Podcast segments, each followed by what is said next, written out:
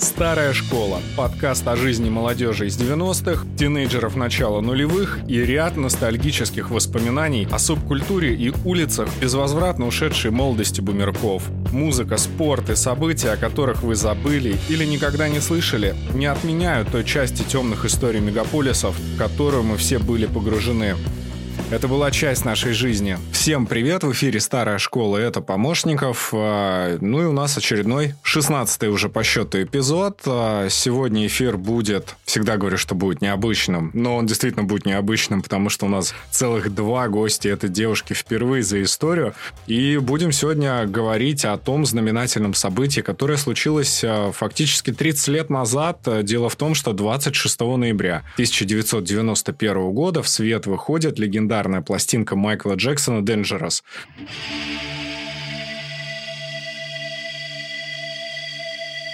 Да-да, та самая, помните, где были вот все эти а, Black or White, Remember the Time, но еще огромное количество хитов, и эта пластинка действительно сделала переворот в мире музыки и в мире вообще всего музыкального шоу-бизнеса, потому что после нее люди стали менять подход к звукозаписи, к менеджменту, ну и к съемке клипов в первую очередь.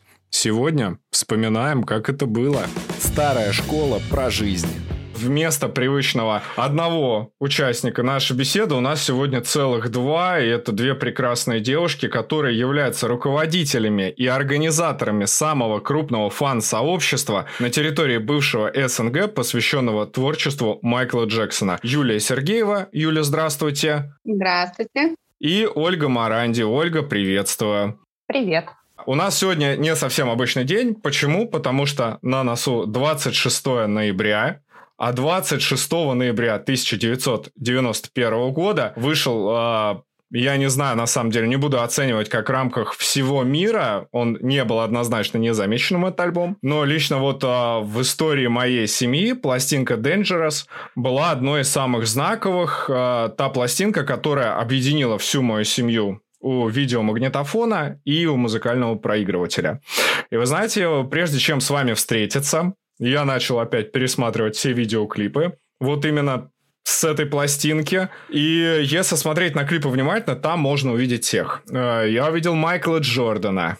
Увидел, если помните, был такой исполнитель Крис Кросс молодой рэп-исполнитель. Там была Иман, был Эдди Мерфи, а, кто еще был? А, Макалей Калкин свою карьеру фактически начал с того, что появился в клипах Майкла Джексона. Ну и вообще, если в целом вот а, даже не брать там всех звезд, это было что-то уникальное в, на уровне постановки видеоклипов. Вот как бы вы, как знатоки Майкла Джексона, могли бы оценить Потому что мы прекрасно помним, что в творчестве 80-х оно отличалось, это все была такая условно восходящая волна. Почему в 91 году вот пластинка Денджера стала настолько насыщенной? Почему там было столько много звезд? И что предопределяло ход развития вот именно звукозаписи и развития вот такой огромной творческой плеяды не одного Майкла, а целого ряда людей?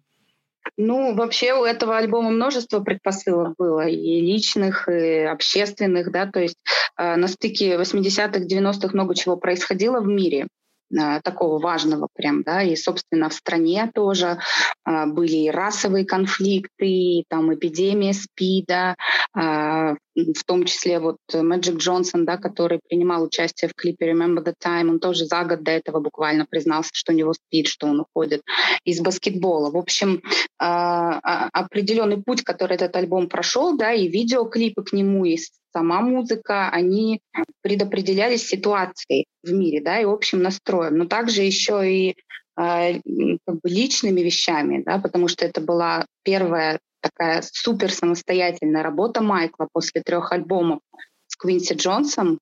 А, и первая такая работа максимально направленная на социум, на различные проблемы, а, расизм и так далее. Да? Вот, поэтому ну и он сам как музыкант, конечно, достиг, достиг уже определенного положения, расцвета своего. А, с ним хотели сотрудничать практически все, да, люди, которых вы назвали, с некоторыми он дружил, с некоторыми хорошо общался, некоторых позвал а, специально, потому что изначально хотел пригласить именно этих людей, да, там видео. Поэтому я думаю, что это просто совокупность факторов. которая просто стала, встала в ряд, и получилось, вот, получился такой прекрасный результат. Но очень многие эксперты говорят о том, что а, один из э, ключевых факторов успеха именно этой пластинки, он заключается не только, как вы сейчас правильно заметили, там, в ряде факторов, которые определяли ту или иную там, социальную атмосферу, но в целом это еще и огромное смешение музыкальных стилей. Я на самом деле скажу вот абсолютно прямо, что впервые, э, впервые я услышал Майкла Джексона как раз пластинка Dangerous, но э, вот его ранним творчеством стал интересоваться гораздо позже. И для меня было открытие одно одно вообще из таких глобальных открытий, когда я услышал именно Jackson's Five и увидел, что это все условно была какая-то одна тусовка фанк-движения, которая начал Джеймс Браун, и оно постепенно вместе с а, такой замечательной передачей, как Soul Train, а, которая выходила, если не ошибаюсь, а, в выходные дни по центральному телевидению в Нью-Йорке и в целом на США транслировалась, и в целом он изначально себя позиционировал вместе с братьями как фанк-исполнитель. Но дальнейшее развитие его как музыканта, оно, я не могу сказать, что вот, ну, на мой взгляд, оно не такое, чтобы узкое, понятно, что это было там какой-то путь музыканта, который он проделывал, благодаря тому, что поглощал в себя очень много информации, естественно, каким-то там перипетиям, случаям из жизни, но в целом пластинка Dangerous, она даже от предыдущих, э, на мой взгляд, достаточно сильно отличается. И отличается еще и тем, что ряд музыкантов принимает активную запись, участие рок-гитариста Слэша из Guns N' Roses, я уже не говорю о продюсерах и о прочих людях, которые так или иначе с Майклом сотрудничали. До 90-х, если мы вспомним, я вот, ну, сейчас даже вот на вскидку не вспомню и не скажу, кто так смело мог экспериментировать с музыкой. Но для любого музыканта это не секрет. Любой эксперимент может быть как э, фурором, так на самом деле и принести фиаско. Почему? Потому что любой уход от привычного звучания, он может быть обусловлен провалом и потерям финансовых средств.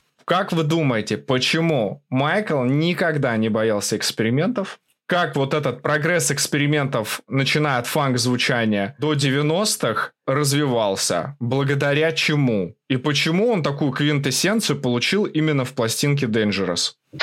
А, ну, смотрите, вообще, конечно, Майкл прошел достаточно большой путь развития как музыкант.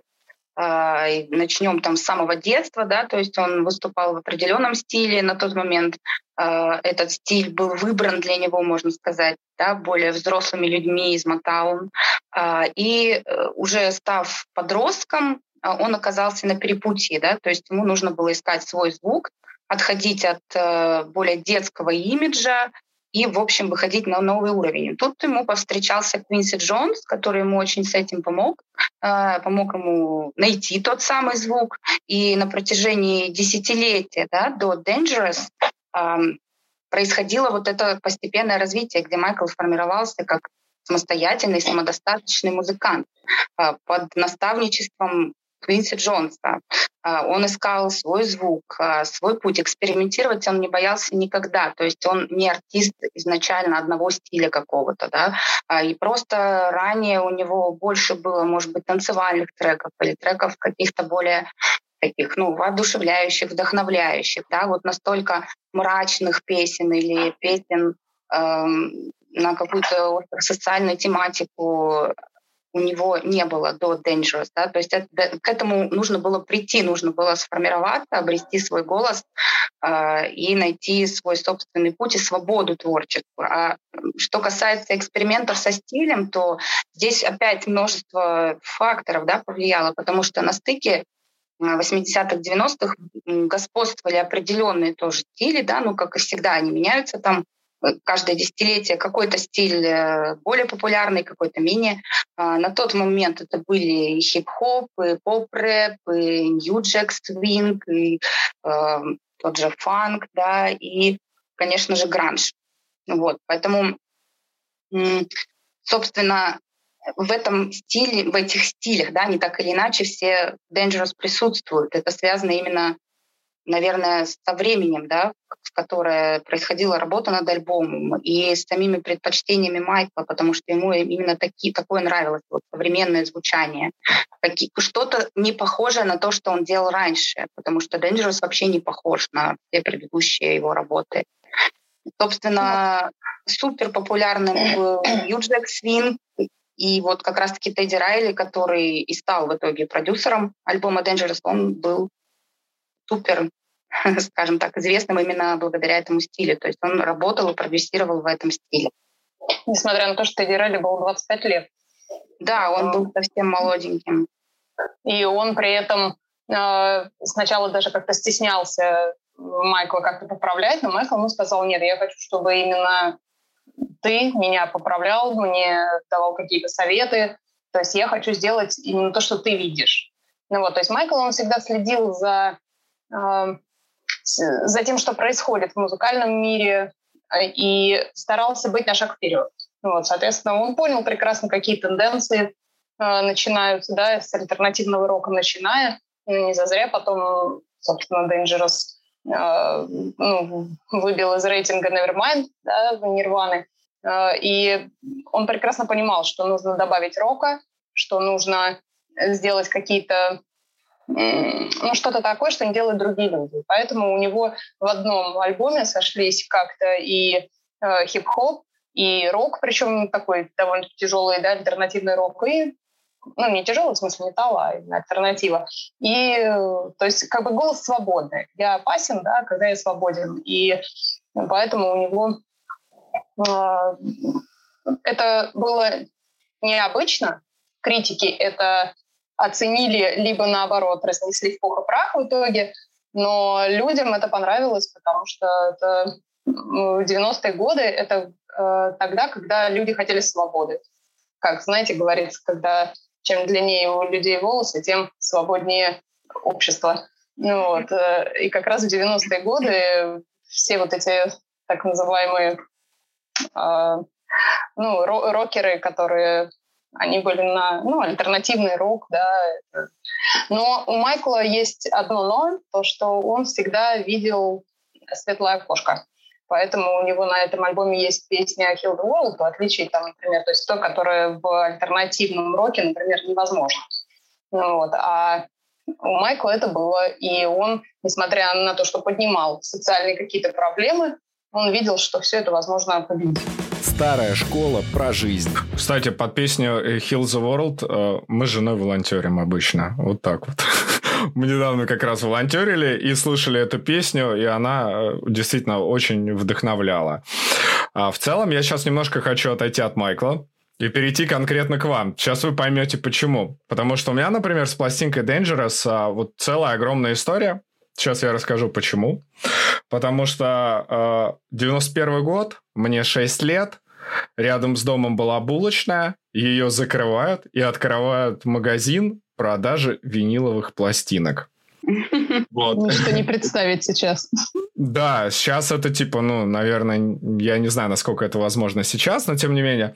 У меня дядя, э, он был завсегдатаем этого магазина, он туда ходил и покупал там виниловые диски. Это были Queen, ну, много разного. Но э, вот на тот момент, когда как раз э, вышла пластинка Dangerous, пришел мой дядя, и вместе с пластинкой он еще купил видеокассету. И это была целая огромная история. Объясню почему. Потому что если мы по центральному советскому телевидению что-то видели, вот такого мы вообще никогда не видели. И то есть, если был клип Майкла Джексона, у меня приходила бабушка, у меня приходил дедушка, у меня приходила мама, которая была профессиональным музыкантом. Ну, у меня там вся семья собиралась у телевизора, и все такие, ничего себе, это, наверное, компьютерная графика. А вот это, ну, то есть, мы впервые увидели сюжеты, прям действительно сюжеты, какие-то там типа короткометражки, и там было все, ну, абсолютно все. Был юмор, была надежда, было какое-то вот, ну, я не знаю, какая-то такая голливудская история, история, когда ты такой смотришь и такой прям, он красавчик, у него классно все получается. И эти впечатления, ну, настолько были, наверное, сильными. Прежде чем вот с вами говорить, я прям стал пересматривать. И я когда стал пересматривать видеоклипы, на меня такие эмоции нахлынули, потому что, ну, меня обратно откинуло в детство. Я вспомнил всех своих близких, вспомнил дом, в котором я в котором я рос. И, ну, ну, для меня это реально, ну, что-то очень-очень сильное. И на меня, ну, на самом деле, мало, когда вот есть такие вещи, которые ты там пересматриваешь, и они производят такое впечатление. У меня даже жена там стала волноваться, говорит, такая, все в порядке, или это убывающая луна. И я говорю, нет, просто, ну, я увидел то, что меня откатило назад. И это какая-то фантастика. Я хотел у вас просто узнать, вот Давайте, э, Ольга, начнем с вас. Вы прям вспомните, когда вы впервые услышали пластинку Dangerous и какое впечатление она на вас произвела? Вместе с клипами, вместе со всем. Ну, точно, совершенно это был клип Black or White, а, потому что у нас тогда ну, у меня семья хоть музыкальная, но это, точнее, не семья, а папа музыкальный. У него ну, они же играли Высоцкого, поэтому с Майклом никаких пересечений не было. Вот. Э, конечно же, единственным источником на тот момент, по моему возрасту, это был телевизор. Вот. Но он у нас постоянно он был включен, и музыкальные каналы постоянно были. И точно совершенно Black or White это был первый клип, который я увидела. Вот именно с этой пластинки. А, началось все, конечно, много там раньше, когда еще с триллера, а вот а, Black or White, он, он меня поразил, хотя мне там возраст был там, сколько, начальная школа, да, ну вот, но он меня поразил уже тогда, я почему-то сразу поняла его посылы, вот, ну, конечно, потом там уже было дочитано и про «Пантеру», и про все, и меня поразило то, что Майкл, он вот, он же альбомы писал раз в три года. Сейчас эти альбомы там шлепаются раз в месяц, да, музыкантами. Ну, у всех по-разному. Вот Оксимирон, Оксимирон, например, сколько? Лет 6 или 7 не выпускал, а сейчас вот, видите, снизошло. Ну вот, ну да, ну сейчас все просто упростилось, да, плюс у Майкла это все-таки такая величина, которую не мог просто взять и записать. Ему нужно было дорабатывать, нужны были люди, а, и ему нужно было понимание, что он делает. вот, и поэтому эм, и мне уже тогда казалось, что это какие-то нереальные песни, клипы, которые ну, на много лет вперед. То есть он поднимал такие социальные проблемы. Вот. Ну, а потом уже пошло, когда Майкл выступил на MTV Music Awards и Dangerous танец. Это была моя любовь. С первого взгляда я как раз 16 лет уже я пошла ну, заниматься танцами, мы пытались там что-то изображать. Ну, вот. ну, в общем, вот так этот альбом вошел в мою жизнь именно с клипов начиная, и именно его творческими такими вещами. И на тот момент же еще был этот грандиозный ну, скандал с обвинениями, да, все за этим следили. И мне всегда казалось, что ну, какая-то ерунда происходит. Человек, который пишет такие песни, не может, э, вот, собственно, быть таким человеком, да, и это невозможно. Ну, вот так я всегда думала. И так вот э, именно Dangerous во мне нашел отклик такой положительный, что Майкл очень заботится о мире и, наверное, даже в меньшей степени о себе. Юля, а что у вас по воспоминаниям? А, я точно знаю, что мое знакомство с этим альбомом а, началось немножко нестандартно. То есть я, во-первых, э, у меня не было альбома, да, я его не покупала. Мне дала послушать кассету подруга, причем это была копия, копии, копии, копии, ну то есть вот обычная кассета, перезаписанная там 20 раз на магнитофоне, и там была только одна сторона записана. То есть не весь альбом, а кусочек, только первая сторона. Вот, я была в восторге. Потом чуть попозже, ну это было начало 90-х, как раз вот альбом только вышел. А, тогда у меня не было возможности как-то оперативно смотреть клипы, ну, то есть у меня не было ни музыкальных каналов, ничего такого. Но зато в моем городе был видеопрокат. Вы могли пойти в прокат, взять кассету с фильмом, посмотреть, на следующий день вернуть. Так вот, там была кассета с каким-то фильмом, я не помню, что это был за фильм. Но когда вы досматривали этот фильм, там следом как бы бонусом шел Dangerous Short Films, то есть все клипы Майкла э, можно было посмотреть. Вот мы с подругой как раз тогда зафанатели, мы брали эту кассету практически постоянно, дежурили в этом прокате, и на 20 раз пересматривали эти клипы, учили танцы э, и так далее. Ну, полностью альбом я смогла послушать только где-то уже ближе к концу 90-х, когда у меня появился плеер, э, честно заработанный за мою работу в летнем лагере. А, я купила, как сейчас помню, пошла этот альбом, эту кассету, плеер и две батарейки. и все, и с тех пор я не переставала его слушать. Это на самом деле один из моих любимейших альбомов Майкла. Старая школа про жизнь. Ольга, затронул такую тему, вот обвинение Майкла Джексона, но э, буквально, наверное, пять подкастов, ну, пять или шесть назад, если я ничего не путаю, у нас в гостях был Алексей Никонов, вот он сказал мне одну очень хорошую вещь. Мы восхищаемся на самом деле работами того или иного мастера. И какая нам разница, какая у него ориентация или что он сделал. Мы же не смотрим на него призму того, каким он является человеком, сколько, наверное, обращаем внимание на то, что он сделал. Именно творчество. И вот здесь, а, а, прежде чем опять-таки писать подкаст, я общался со своим братом. Ему, кстати, огромный привет, Аркадий. А, он большой поклонник Майкла Джексона. И первое, что к вопросу мне задал, он сказал, ну, я надеюсь, ты не будешь ковыряться вот в этих штуках, где там будут выяснять моменты с его ориентацией и. Я сказал, нет, брат, я прям торжественно обещаю, будто об этом вообще ни слова, поэтому мы не будем об этом говорить. Но в целом есть такая штука, вот после, я не знаю, после альбо- альбома Dangerous она случилась или нет, я заметил, ну и вы, наверное, тоже, скорее всего, помните, когда мы были школьниками, вот слушать Майкла Джексона, на самом деле, это был такой определенный зашквар.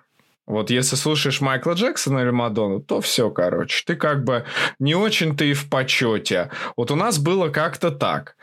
А, связано, я так понимаю, это так или иначе с популярностью человека, ну и, наверное, с тем, что а, музыкальный ряд его там композиции, он затрагивал массу стилей. Но в целом, вот ваше мнение. 90-е, самое начало, влияние Майкла Джексона на дальнейшее развитие музыки в целом. Ну, и знаете, бывает она такая штука, когда ты смотришь какой-то клип, я сейчас даже не знаю, какой вам правильно пример привести, и такой, блин, ну вот эта фишка какая-то, ну вообще, вот, ну, условно, смотришь какой-нибудь клип My Chemical Romance, такой думаешь, ну, понятно все, это все мейнстрим, ну, в общем-то, наверное, у Led Zeppelin что-то там дотиснули, ну, условно. Вот в случае с Майклом Джексоном, а если у вас такое ощущение сейчас, что вот вы что-то смотрите более позднее, после альбома Dangerous. И глядя на все это, такие, ну это же очевидно. Это 91 год, это вот все вот оттуда. Конечно, есть. Есть и прямые заимствования, прямые отсылки. А, есть просто какие-то пере, перенятые э, стандарты, да, которые он заложил в свое время, если мы говорим конкретно о видео, да, вообще в том видео, в, в том виде, в каком он есть, это вообще заслуга Майкла. Это он реформировал этот жанр, который до него был, мягко говоря, немного другим. То есть если вы посмотрите там клипы MTV до Майкла, а, это вообще, ну, в общем, это совершенно не то, что мы привыкли видеть. А, и в целом всеми своими клипами, и Dangerous, и предыдущим там эпохам тоже, а, ну, в общем, он как бы это свойственно всем годам его творчества, да, то есть определенное качество видео, определенные идеи того, как должно выглядеть музыкальное видео, что в нем должно быть. И по большому счету именно по пути вот этому пути развития идет э, жанр по сей день. То есть есть и прямые какие-то отсылки у исполнителей, там прямые заимствования, э, идеи похожие и так далее не говоря уже про саму структуру видео.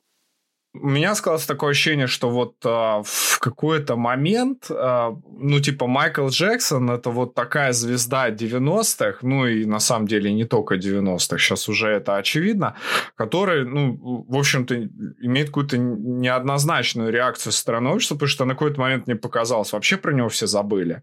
Ну, то есть вот, ну, это свойственно как бы суперпопулярным э, музыкантам, ну, как мне кажется. А, вот он весь в своем зените сияет, потом наступают какие-то времена, все как бы с этим свыклись, а потом потеря этого человека. И вот сквозь потерю люди такие, господи, боже мой, как же мы теперь а, вообще без него и без его новых работ. Но, тем не менее, я буквально вчера замерил по своим сторис, э, сделал такой небольшой спойлер по нашему выпуску подкаста и был очень сильно удивлен. Почему? Потому что у меня аудитория абсолютно разная. Э, ну, типа, есть люди и молодые, условно где-то там 22 лет плюс, а есть достаточно взрослая, 45 плюс. И я удивился тому, что вся эта аудитория у меня на самом деле очень сильно смешалась. В том плане, что не было, бывает такое, что вот типа реакция конкретно от одной аудитории. И ты такой понимаешь, вот это для них. А, по спойлерам по Майклу Джексону и конкретно пластинки Dangerous я вообще такого не увидел, потому что реагировали, ну, очень много людей отреагировало, абсолютно разных возрастов, и все, ну, проявили какой-то там достаточно высокий интерес к этой теме. Сейчас, спустя время, вот у нас прошло 30 лет, понятно, что аналогов такого, ну, нет и не будет, и не было, но, тем не менее, э, к чему я веду? К тому, что э, какую бы пластинку Майкла Джексона вы могли бы хотя бы примерно поставить рядом? В ряд Dangerous? Да, ну прям рядом. Типа, ну, плюс-минус, да, ну, типа, не, хотя бы не по популярности, давайте хотя бы так, типа, по звучанию, по ощущению, что-то близко. Ну, я бы поставила разве что только History, именно потому что это тоже глубоко личный и достаточно мрачный альбом. То есть э, других таких мрачных, э, ну, мрачный, я уж так прям утрирую, конечно, нет, везде есть кусочек света, как Оля справедливо сказала, да, но по плану именно, по плану личного отношения и глубоких-глубоких проблем, которые рассматриваются, да, второй такой пластинки нет если мы говорим именно, про Майкла, если я тебя правильно поняла сейчас. Да, да, все верно. Не, про Майкла, ну, конечно, про Майкла, да, мы про других не говорим, я бы и не сравнил все-таки там нет вот этого, да, нет остро-социальных вопросов, каких-то глобальных проблем, э, там, экологии, ну и личных проблем, да, и трудностей, с которыми он сталкивался, тоже выбор песен во многом обусловлен именно это, этим. Потому что Invincible, последний альбом, он более светлый, он абсолютно лиричный, за небольшим исключением. А вот History, он где-то близко. Смотрите, вот сейчас опять э, к тому времени, я понял, что когда была эта пластинка, вокруг еще нее, помимо вокруг, там, типа, понятно, все обсуждают клипы, обсуждают музыку, невероятное количество слухов о Майкле Джексоне, как о человеке, который был рожден человеком с другой, ну, с другим цветом кожи, и в связи с этим было огромное количество слухов. Ты слышишь от одних знакомых, он спит в барокамере со змеей для того, чтобы поддерживать. Ну, то есть это какие-то самые нелепые вообще там слухи, которые ходили. Мне кажется, вот в этой пластинке ну, вряд ли можно услышать какие-то отголоски э, проблемы, потому что, мне кажется, это все-таки, наверное, когда очень много манипуляций со здоровьем, это определенная проблема. Давайте вот так на это посмотрим. Но в последующих пластинках, может быть, вы как ценители я сейчас, а, опять-таки, немножко объясню свой вопрос, почему. Поскольку вы очень глубоко разбираетесь в его творчестве, в любом случае вы видите и слышите то, чего нам, людям, которые так глубоко не погружаются, а просто со стороны э, наслаждаются, понятно, в общем-то и целом, что мы, наверное, э, ну, не знаем столько нюансов. чему вопрос? К тому, что есть ли какие-то предпосылки на пластинке Dangerous или в следующих его пластинках именно этой внутренней боли, которая говорит о его э, всевозможных э, экспириенсах э, с body modification, скажем так.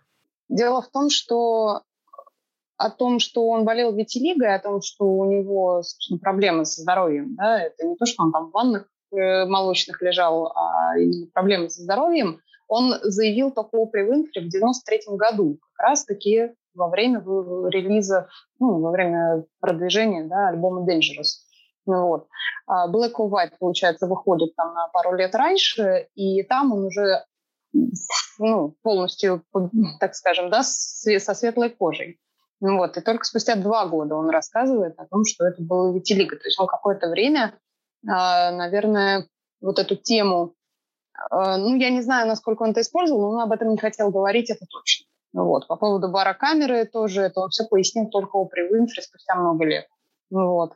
И в песнях, я думаю, что то, что он э, практически во всех своих, вот на, на пластинке Dangerous, так или иначе используют э, ребят афроамериканцев, да, и в клипах, и в, ну, в работе в своей, да, и хип-хоп ребята тоже все афроамериканцы практически, то, наверное, это говорит о том, что для него это тоже было болезненно. Их уже обвиняли в том, что он хочет стать белым, и так далее. И вдруг он выпускает Black or White, которая просто антироссийская, которую он э, на планету сажает белого и темнокожего ребенка. Ну вот. Э, мне кажется, что это все чуть-чуть появилось попозже, но его замучили этими вопросами, конечно. Он очень долгое время хранил молчание. Это вообще проблема того, как Майкла воспринимали в связи с его внешностью, она была там еще где-то середины 80-х тянулась. И, конечно, это касалось не только его внешности, но и вообще всех слухов, там даже самых нелепых, которые на 90%, как правило, были абсолютно неправдивыми. И еще на альбоме Bad у него была песня Leave Me Alone, направленная конкретно на вот все вот вот эту травлю. Если мы говорим про Dangerous, то там есть тоже конкретная песня «Why you wanna trip on me», э, где он прям заявляет, что почему вы прицепились именно ко мне, когда в мире есть проблемы посерьезнее, там типа спида, расизма и всего прочего. То есть он вообще э, был возмущен тем, как э, к нему относились. Да, люди не знали тогда, что его кожа — это результат болезни. Это не то, что он решил в один прекрасный день переделать. Это болезни. По сути, это была травля человека просто тупо за то, что он болеет. Э, да, он это озвучил через два года, там, через год, да, после выхода альбома. Но это ведь, по сути, не изменило ситуацию, вот что важно. То есть э, по сей день я то и дело вижу какие-то странные комментарии по типу того, что Майкл хотел быть белым, хотя это все неправда. И как Оля справедливо заметила, он всегда считал себя афроамериканцем, каким и являлся, и всегда уважал и культуру свою, да, и всячески ее продвигал и поддерживал. Например, там Remember the Time, он же первый вообще, кто показал всех вот египетских, ну, а, типа, да, египетских царей темнокожими. До этого всегда их играли белые актеры. У него нет ни одного белого актера в этом клипе.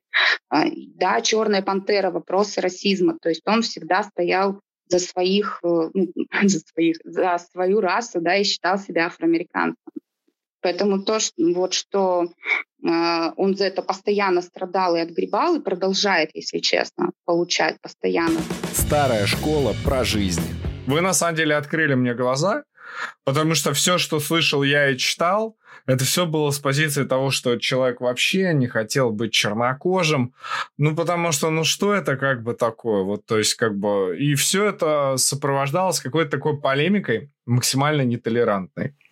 Но, к слову о толерантности, опять-таки, это сейчас, мне кажется, чуть если кого-то что-то задеть или как-то сразу начинаются все вот эти санкции ну, как-то люди, э, не знаю, может быть, более стали э, ответственны социально. Ну, может быть, мне кажется, но тем не менее. Потому что, как я помню, по 90-м это все было условно спустя рукава. Я не буду там долго рассказывать о том, как вообще музыкальная индустрия ушла, как, типа, сколько появилось аналоговых девайсов, и как вообще, ну, в принципе, многие люди уже не обладая там супер с музыкальными способностями, покупают необходимое железо, садятся дома, записывают пластинки, их выпускают.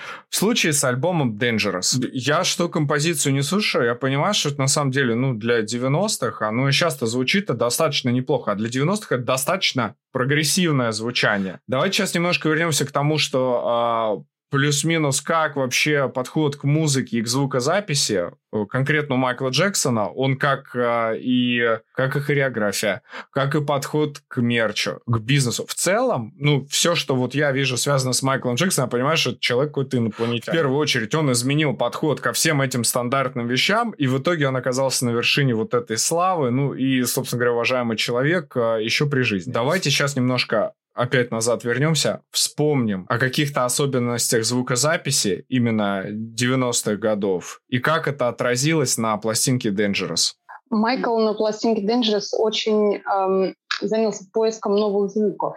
Там, если э, прислушаться, там в некоторых песнях э, звуки, как э, писали потом э, звукоинженеры, они говорят, мы выходили на улицу и записывали разные звуки, которые потом как, каким-либо образом модифицировали и ну, использовали в пластинке. То есть вплоть до того, что нужно было записать голоса детей, да, они шли записывать голоса детей, хлопок дверью, там, не знаю, еще что-то, какие-то металлические звуки, лязги.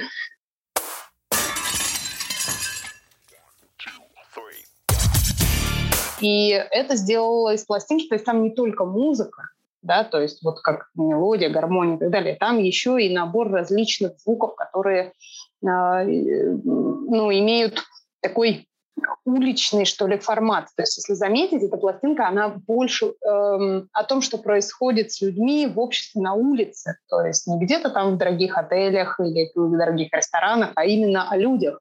И вот это все делает немножко приближенным э, все эти песни к обычным э, людям, там, не знаю, как он говорил, от уборщицы в Гарлеме, да, до там... Э, то есть вот это э, он добивался своего звучания именно со всех позиций, то есть не только красивой музыкой, не только интересными словами, э, позиционированием каким-то, но и звучанием различных э, элементов. Каждой песне своей э, и сочетание при этом еще и стиль. А сейчас предлагаю от музыки к словам. Поймете сейчас почему. А, когда я вот сколько лет подряд слушал Билли Джин, я никогда не вдумался текст вообще этой песни, что там происходит. Ну, типа, звучит классно, все отлично. А когда начинаешь вдумываться и на припеве, ну, это же не мой сын, ты такой, в смысле? Типа как?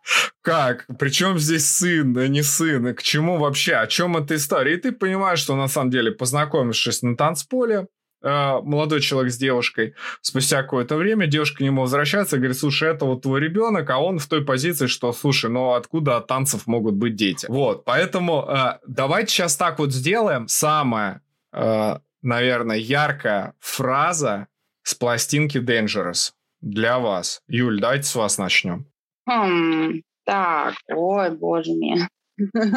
Это же все равно, что выбрать любимого ребенка. Да точно.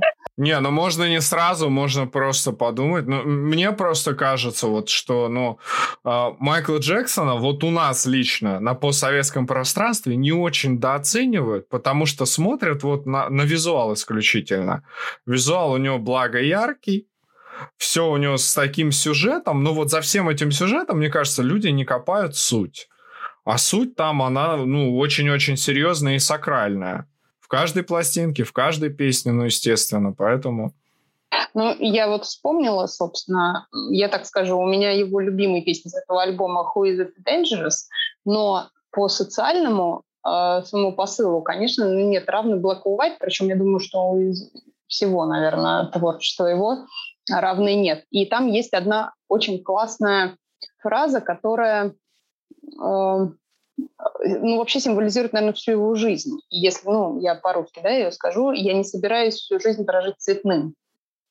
Вот он в этом смысле, он просто дал понять, что цветной, то есть имеется в виду, что вообще не надо никакого, э, никак, никакого деления ни на какие цвета. Мы все одинакового цвета. Преступники не бывают э, там э, хороших преступников белых и хороших э, черных, да. А, там, или, не знаю, или наоборот, добродетель, она тоже не имеет расы. И поэтому вот эта вот фраза, она меня на самом деле до мурашек пробирает. Он настолько точно одной фразой лаконично дал понять, о чем он поет во всей песне. Ну, тут как бы вот это вот самое сильное для меня из всего альбома. Для меня, наверное, Heal the World, Make it Better Place. В общем, вот эта песня, наверное, чисто какой-то такой, ну, супер примирительной идеей э, с посылом того, что мы все есть мир, что нужно его вылечить, да, и не только для нас самих, но и для будущих поколений. А вот как вы думаете, а, вот сейчас у нас есть такая замечательная акция Black Lives Matter. Вот а, зная того Майкла, как вы думаете, вот сейчас бы он имел отношение к этой акции, он бы участвовал в ней, или, возможно, у него была бы какая-то своя, вообще абсолютно третья позиция? Я думаю, что он не поддерживал бы то, во что эта акция, возможно, вылилась, да, то есть э, в различные там разрушения памятников, э, стрельбу и прочее, вот это весь все насилие, да, но он прекрасно понимал, что изменения в обществе, э, когда они долго не происходят, накапливается определенная агрессия в людях, да, то есть они переживают определенные проблемы, сталкиваются с с конфликтами, трудностями, да, которые, собственно, и приводят к тому, что в один прекрасный момент происходит взрыв, да, то есть происходит как бы насильственное изменение. А, он это понимал, у него даже есть какая-то цитата касательно, по-моему, Black or White, э, он же там достаточно тоже показал агрессивную сторону расизма, да, во второй половине клипа. То есть есть одна половина, такая, которая идеальная, да, вот мы все танцуем, мы все братья, мы все братья и сестры. А есть другая сторона, более агрессивная, более такая накопленная злоба, да, от того, что к человеку долго относятся как э, к человеку второго сорта, да, его принижают, его, его права ни во что не ставят. И это выливается именно в ту агрессию, которую он в этом видео показал. То есть всегда происходит некий всплеск. И уж, конечно, являясь афроамериканцем, я не думаю, что он бы там где-то отсиживался а, наверняка, как и большинство людей, он бы поддержал само движение, саму идею. Потому что здесь смысл не в том же, что только жизни темнокожих важны, их жизни важны тоже, как и жизни белых людей. И они, соответственно, имеют те же права. В этом смысле, конечно, я думаю, он не остался в стороне. Его песни звучали на улицах э, в Штатах. И ну, да, во время и Black or White демонстрации. Я тоже об этом слышал, но вот когда я слышу эту информацию, мне кажется, что люди немножко неправильно трактуют. Почему? Потому что, ну, как бы, э, понимая, и в очередной раз, когда вы раскрываете вот э, все мировоззрение этого человека, я понимаю, что на самом деле все гораздо глубже, ну и вот как-то так однополярно вряд ли бы этот человек так мыслил. Да, да. Что, может, может быть, он и сделал бы какую-то свою версию. Ну вот да, вот просто я сейчас от Юли услышал вот ключевую фразу, типа, что значит, типа, вот черные, типа, э, жизни важные, а белые, а Майкл, типа, типа, гражданин мира, ну, типа, я не знаю, у меня вот вообще такое впечатление, что он, типа, был вообще за всех абсолютно. У них как раз и тоже, у них в этой фразе, да, э, наши жизни важны тоже. У них был такой посыл, mm-hmm. что не надо, мы все равны. Поэтому, в принципе, я просто думаю, что у нас как-то это неправильно трактуют всю эту акцию. Ну, и я думаю, что ее использовали просто политические силы для каких-то определенных целей. А сам посыл-то очень интересный. И очень жаль, что у них в Штатах, э, в демократической стране до сих пор эта проблема есть. Вообще как таковая. Для меня это удивительно mm-hmm. 21 веку. Вот сейчас, э, э, обходя все острые углы, мы стараемся минимально говорить о политике, хотя без нее никуда, но обходя все острые углы, давайте, наверное, дамы, под завершение этого выпуска, вот для тех людей, а поверьте, вот у меня есть слушатели, те люди, которые не слышали пластинку Dangerous, ну, и либо они знают, что, типа, вот помнят эти видеоклипы, но не понимают до конца, к чему это имеет отношение. А, давайте а, совет от вас для того, чтобы вообще в целом понять творчество Майкла Джексона, какие вот его основные пластинки нужно услышать и какие клипы посмотреть? Хм. Ну, во-первых, триллер. Видео, да. которое породило сам жанр видеоклипа как такового. Во-вторых, uh, Remember the Time. Я, наверное, сейчас иду по своим любимым клипам, ну да ладно. А, просто шикарное видео со всех точек зрения, да, и с точки зрения танцевальной секвенции, с точки зрения визуала. Просто одно заглядение. С точки зрения важности вообще этой песни для мира, как и видео, мне кажется, вообще ничего важнее нет. Потому что это про нашу планету, про то, как она страдает. Я думаю, это касается вообще каждого человека. Это просто гимн планете. Хм. Оль. Ну, Black or White я уже называла. Да, uh, да. Uh, Where the World. Uh, это песня, которая объединила... Ну, то есть я понимаю, что это благотворительные цели и так далее, но она говорит о том, о чем же... Ну, о, столь глобальным, что важно сейчас, потому что мы на самом деле забываем, где мы живем и что мы делаем, что человечество здесь не самое главное. И мне кажется, что стоит... Я, ну и, конечно, Man in the Mirror, песня э, ну, с предыдущих альбомов. Э, это песня, которая вот всем вот этим социальным посылам, она, она должна быть первой. То есть сначала мы меняем себя, потом мы смотрим, что происходит в мире. Вот так. Э, триллер, несомненно, просто потому что это гениальный клип, гениальная хореография и очень, ну, не так, как это было первое, то есть это, естественно, а, такой посыл а, музыкально-творческий. И еще They Don't Care About Us. О, ну что это еще прям... Да, не, They просто... Don't Care About Us. Причем обе версии. Посмотреть видео и Да. Но это же видео, где он из бразильских фавел, правильно, типа, поет? Э, ну, типа, я ж ничего не путаю. Есть еще вторая версия у They Don't Care About Us. Это из тюрьмы. Почему Потому что я не видел? на всех каналах. Там слишком много э, показывают хроники различных жестоких кадров, где как раз-таки, вот, допустим, избивают полицейские темнокожего или какие-то еще там страсти. Из этого клип сочли якобы слишком жестоким, и его запретили.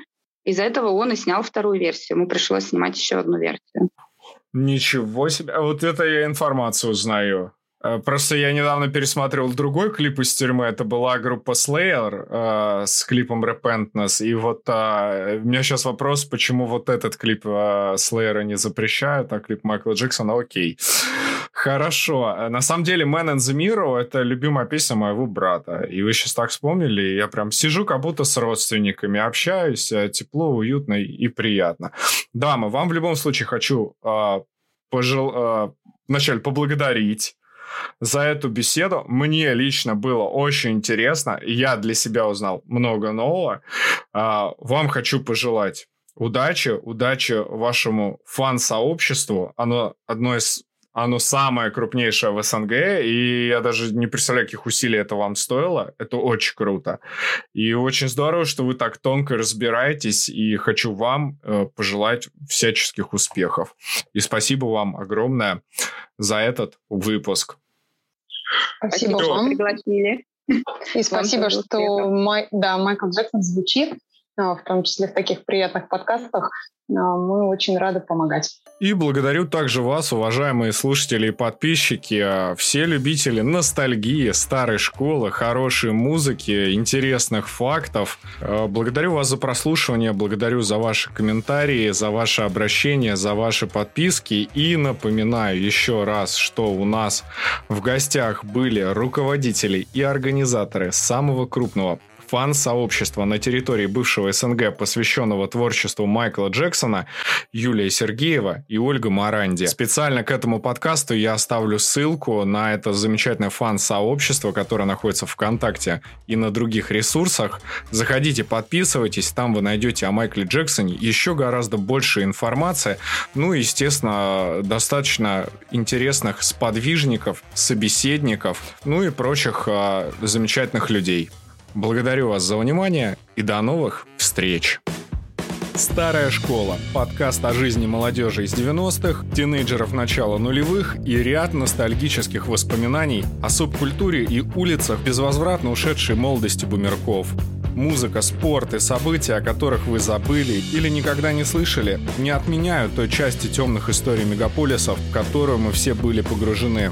Это была часть нашей жизни.